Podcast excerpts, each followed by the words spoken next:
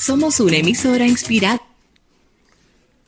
Entonces, eso es lo que yo veo. Yo veo que independientemente eh, que hay mucho dinero y hay muchas tasas bajas, yo no veo a la gente con la suficiente confianza como para embarcarse en proyectos de envergadura, como compra de una vivienda, como compra de un auto nuevo, independientemente de los números que nos llegan de todos de todos estos estas ferias de automóviles y demás, es decir, si yo tuviera que en este momento comprar una vivienda o firmar un contrato de compra de una vivienda, yo de verdad que lo haría con, con los dedos cruzados, porque es que que no está clara la expectativa del, del mercado, Eric. Tu visión no es incorrecta. Ok. Pero lo estás tomando por el lado que no es el correcto. Ok. Las, los programas de incentivo económico monetarios del Banco Central están dirigidos hacia las empresas, no hacia la gente. Ah, bueno. Y cuando tú tienes porque tú no puedes ir tú al Banco Central a tomar un préstamo de consumo. Pero cuando tú tienes una empresa, la dinámica es diferente, porque te están bajando el costo de financiamiento y eso incentiva el aumento de la producción. Por ejemplo, ahora mismo hay, yo no diría que es un boom, pero hay una gran cantidad de proyectos inmobiliarios en construcción. Sí. ¿Por qué? Porque han tenido acceso a esos fondos del encaje legal, esos ingenieros y esas constructoras. Pero a mí lo que me parece que el retraso entre la aprobación de la liberación del encaje legal y su colocación en forma de préstamos empresariales se produce porque los bancos comerciales priorizan a sus clientes más grandes mm. y no se lo venden de forma rápida a todo el que lo solicite. Esa es mi posición al respecto. Yo lo que creo es que hay dentro del sistema de emisión monetaria por parte del Banco Central y colocación en las empresas, ahí hay una fricción. Y esa fricción es una discriminación que hacen los bancos para ofrecer esos activos primero a sus mejores clientes y luego a las empresas pequeñas. Ahí es donde yo creo que está el tema. Ok. Ahí es donde veo que... Porque es que la dinámica de la colocación es igualmente de importante que liberar los recursos económicos. Eh, es más fácil tú colocarle un préstamo de 200 millones de pesos dominicanos a una empresa como Acero Estrella. Sí.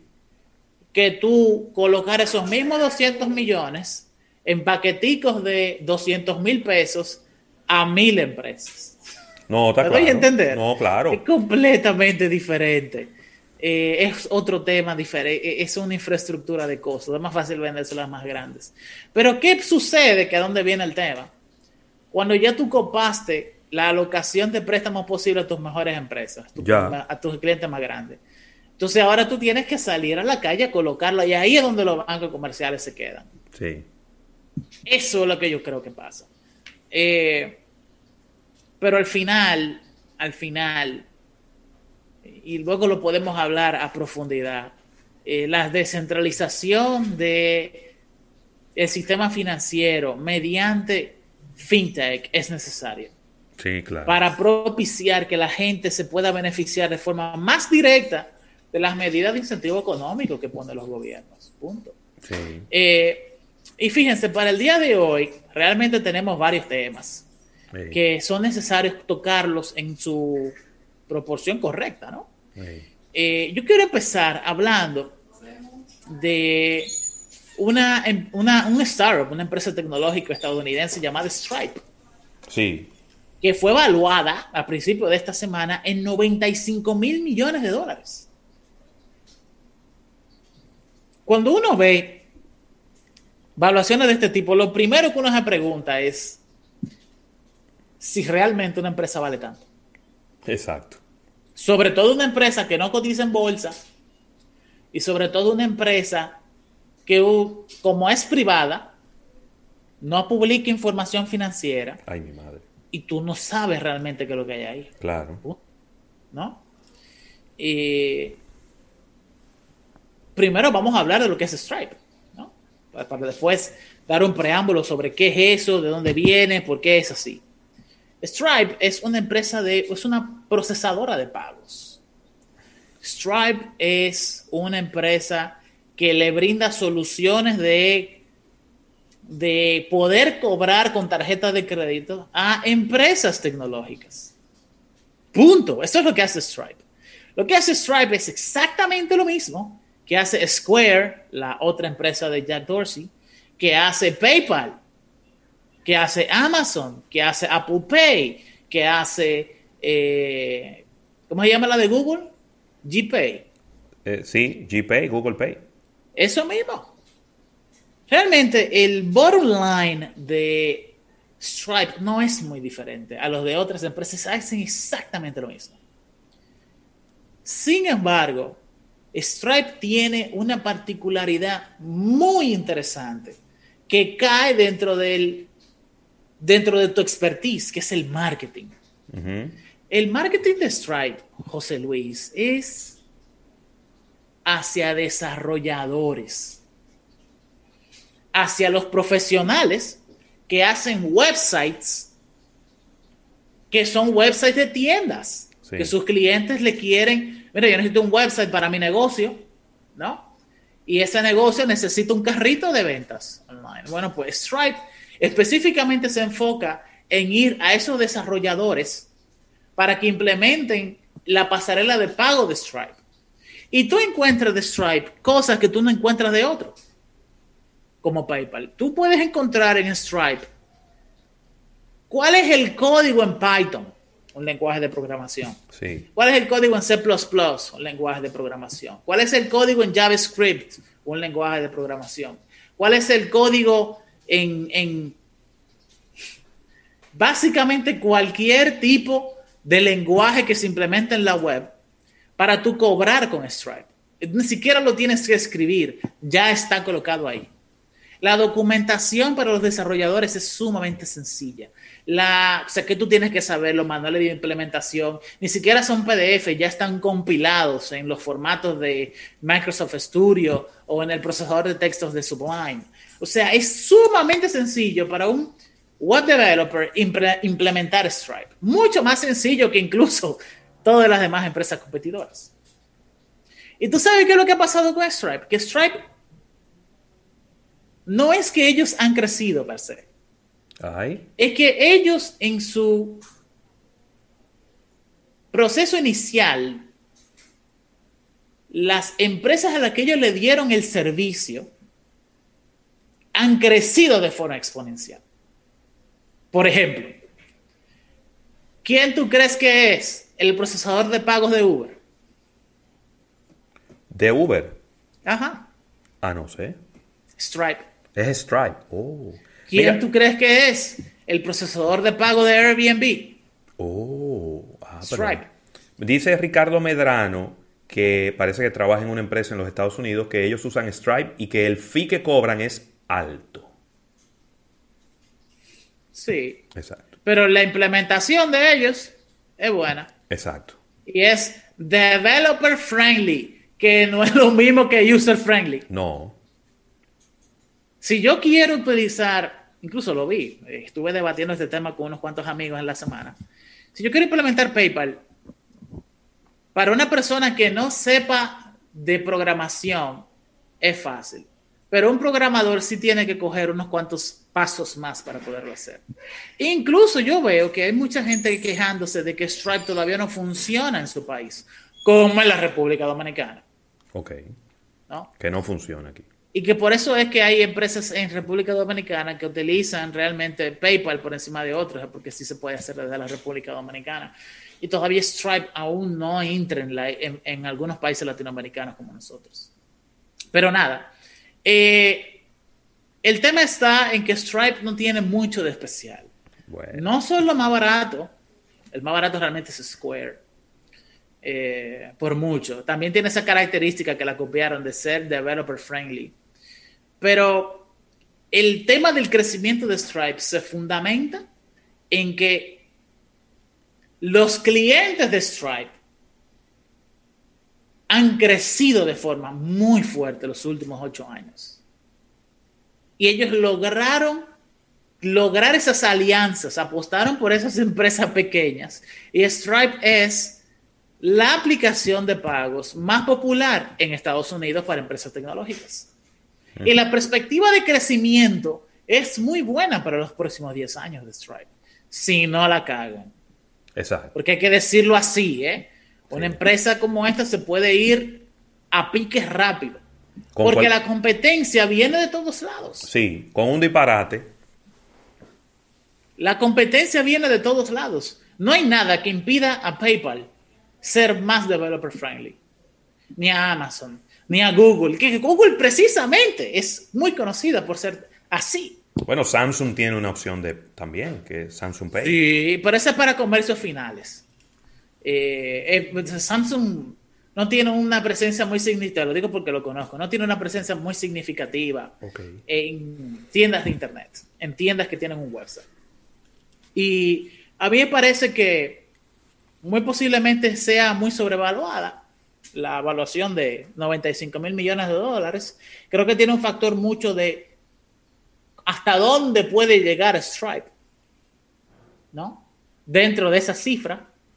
Eh, yo creo que una evaluación correcta sería bajarle bastante, colocarle entre los 60 mil a 70 mil millones de dólares, no llevarlos a, a los 95 mil. Pero definitivamente que es una muy buena empresa. Es una muy buena empresa, es una empresa bien manejada y es una empresa que tiene una brillante cartera de clientes. Y por eso vale el día de hoy lo que vale. Okay. Muy bien. Eh, segundo, yo quiero, es un tema que poco positivista desde muchos aspectos, pero yo creo que Estados Unidos para finales del 2021 ya tenga la pandemia completamente controlada. ¿Tú crees? Sí, yo creo que sí. Eh, se están tomando una serie de medidas para la producción de todas las vacunas que ellos necesitan. Que yo creo que incluso el ratio de vacunación en Estados Unidos será tres o cuatro veces más alta en mayo, junio de lo que es hoy día. Y yo creo que eso les va a permitir a ellos vacunar más personas. Porque es irónico que es cierto que hay gente que tiene rechazo hacia la vacuna o hacia las vacunas, pero también me parece que es un tema más de los medios de comunicación que de la realidad de la gente en la calle.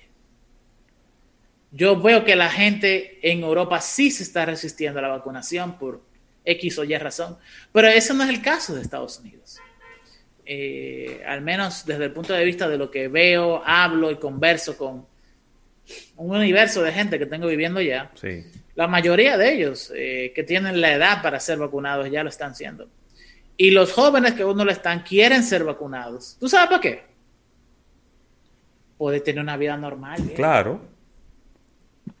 Ya la gente está hasta la coronilla del tema este de la pandemia. Totalmente. Y y yo creo que esa predisposición de la población, más un aumento de las vacunas disponibles, más la infraestructura ya instalada de vacunación, le va a permitir realmente a la gente, a Estados Unidos, poder terminar, tener muy bien controlada la pandemia para finales de este 2021. O sea que las expectativas que teníamos para el 2021 realmente serían muy educados Sería una suposición muy educada colocarlas para el 2022. Ahí está. Sí. Esa es mi opinión al respecto. A mí me sorprende, eh, a mí me sorprendería, de verdad que sí. Eh, yo no creo que yo no creo que vaya a ser tan fácil ni tan ni tan ni tan sencillo.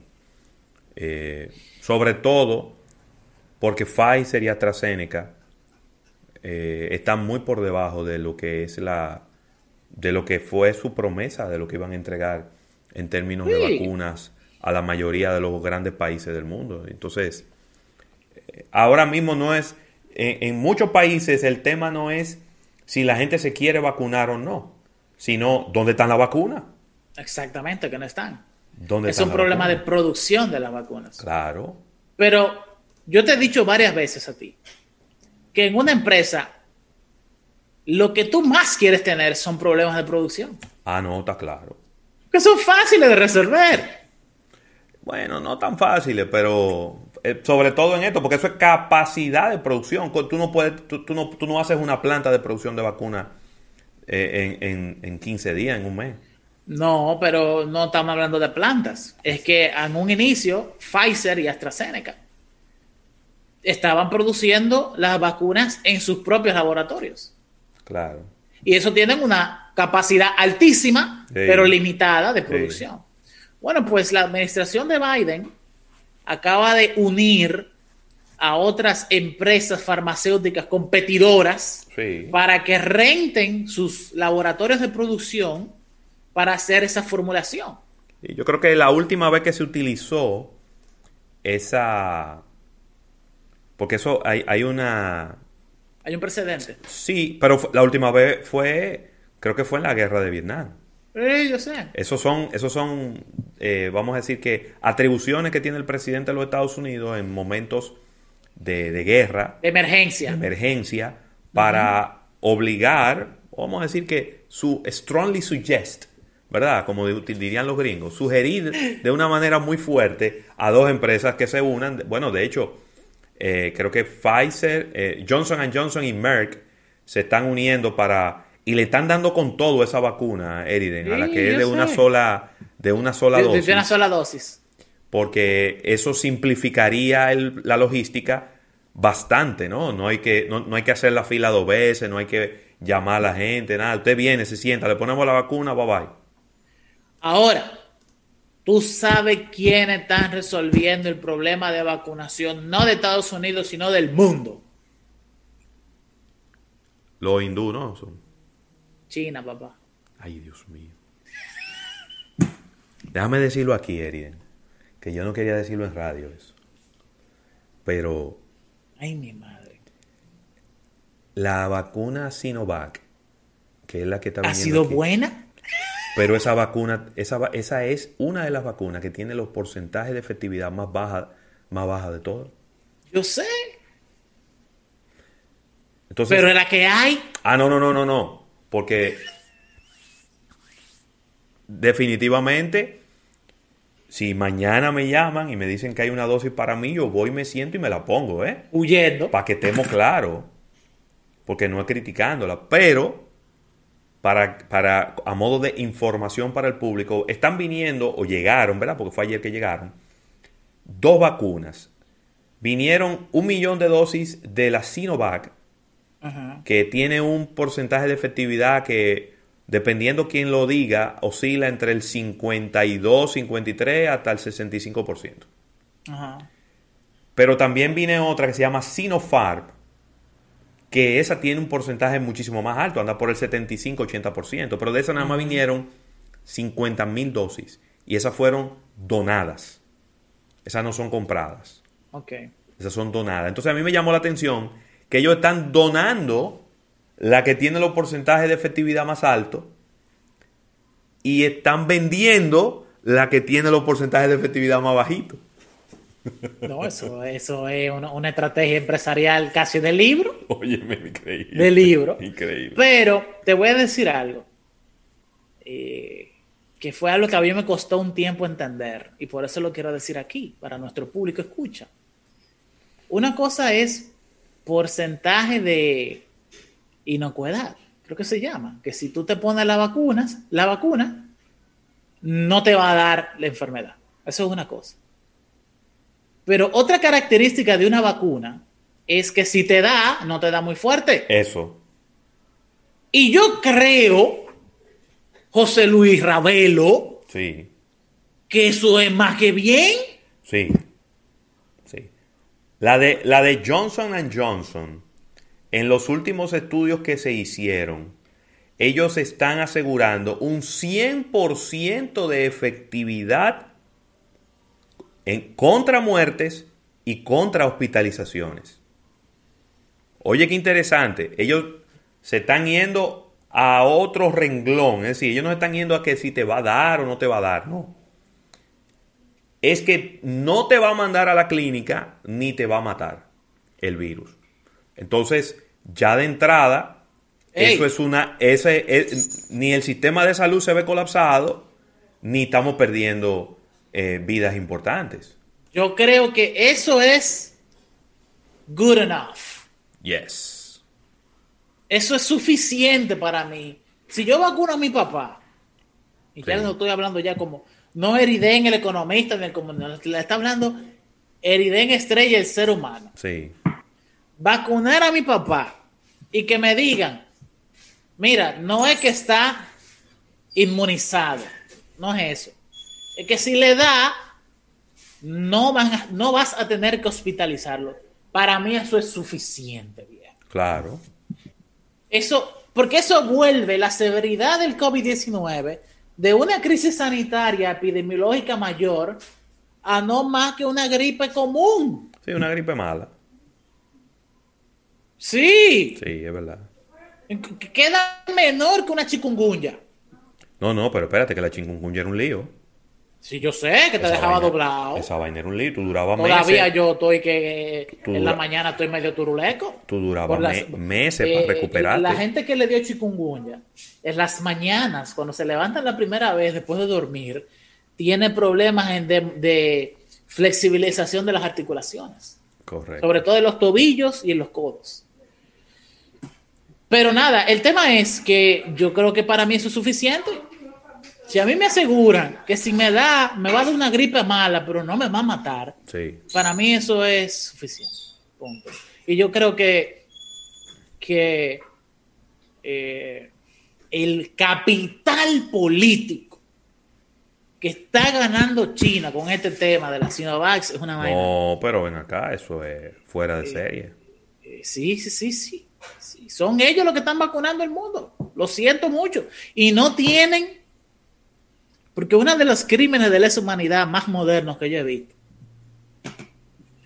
es el complot de los países industrializados para acaparar las vacunas tres y cuatro veces Sí. la población de ellos mismos. Bueno, el, el programa que estableció la Organización Mundial de la Salud, que se llama COVAX, se suponía que era una canasta donde iban a llegar vacunas y desde ahí se le iban a mandar a los países eh, más pequeños del mundo para que pudieran tener acceso. Eso ha sido un fracaso, Completamente. un fracaso rotundo. Rotundo. Pero ¿para qué tú vas a querer una cantidad de dosis de vacuna más de dos veces la población tuya?